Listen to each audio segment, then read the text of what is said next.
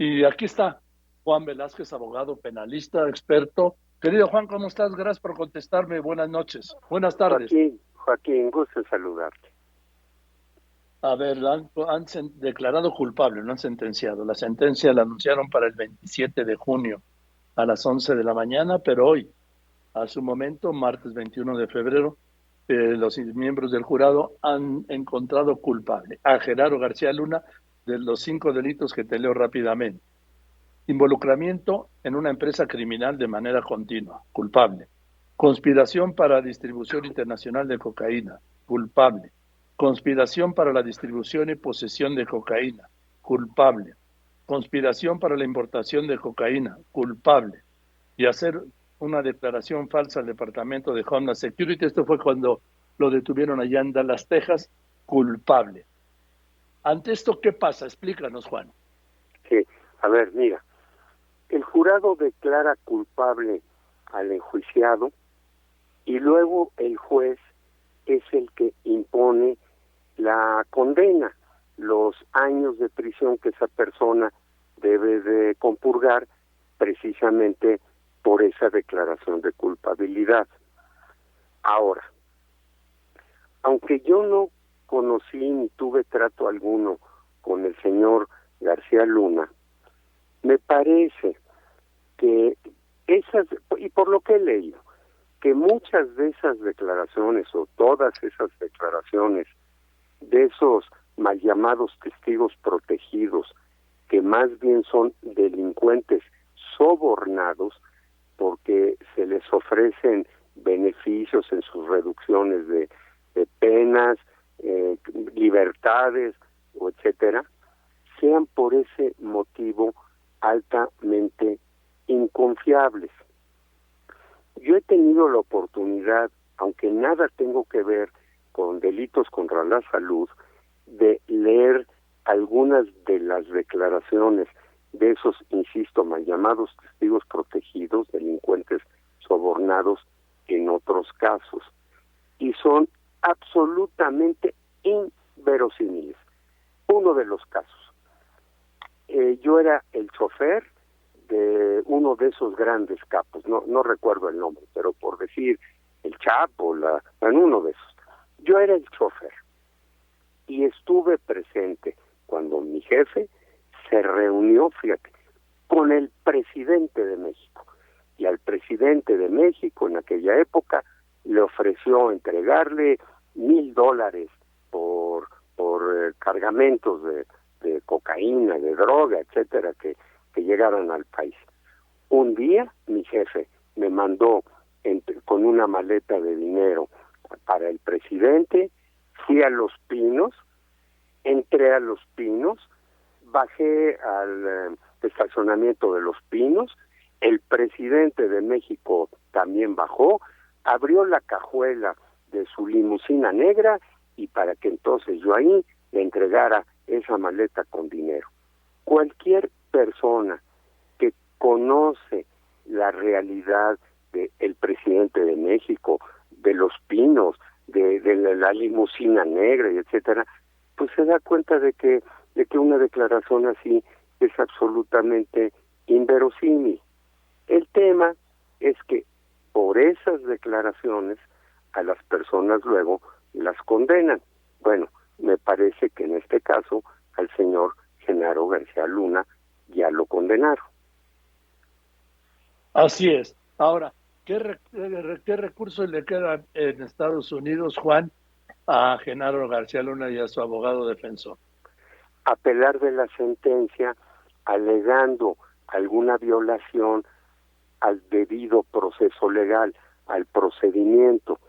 Pero te voy a decir que en la mayoría de los casos esas apelaciones se acaban desechando por un tribunal superior, se acaban desechando. A mí me parecería que la suerte del señor Genaro García Luna ya está echada y de que por esa mala suerte en cuanto a la declaración de culpabilidad, el juez eh, del procedimiento al final de cuentas le imponga una condena por los cinco cargos por los que se le encontró culpable, que podrían ser cadena perpetua. Eh, ¿Se suman las sentencias en el sistema penal estadounidense de, de cada uno de los cargos? Sí, sí, Joaquín. Entonces podríamos adelantar que pues, será una cadena perpetua acumulada, digo, y nos vamos a, a la gravedad de los delitos por los cuales el jurado lo ha encontrado culpable.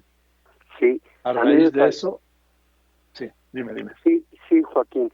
A mí me parecería, como acabas de decir, que por cada delito se le imponga una pena de prisión, que esas penas de prisión se sumen, se acumulen y que por esas penas de prisión acumuladas al señor García Luna se le impusiera una condena pues prácticamente de, de por vida de, de, prisión perpetua y para que en una de esas la acabara compurgando en una prisión de máxima seguridad como en el otro caso del señor Guzmán, del Chapo Guzmán, eh, sí, lo, era Guzmán.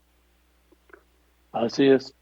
Entonces, eh, dices tú que es muy difícil que un tribunal superior dé reversa a la sentencia que el día 27 de junio pronuncia el juez Kogan. Sí, una, un tribunal de apelación que, se, que muy probablemente, casi seguramente, deseche esa apelación.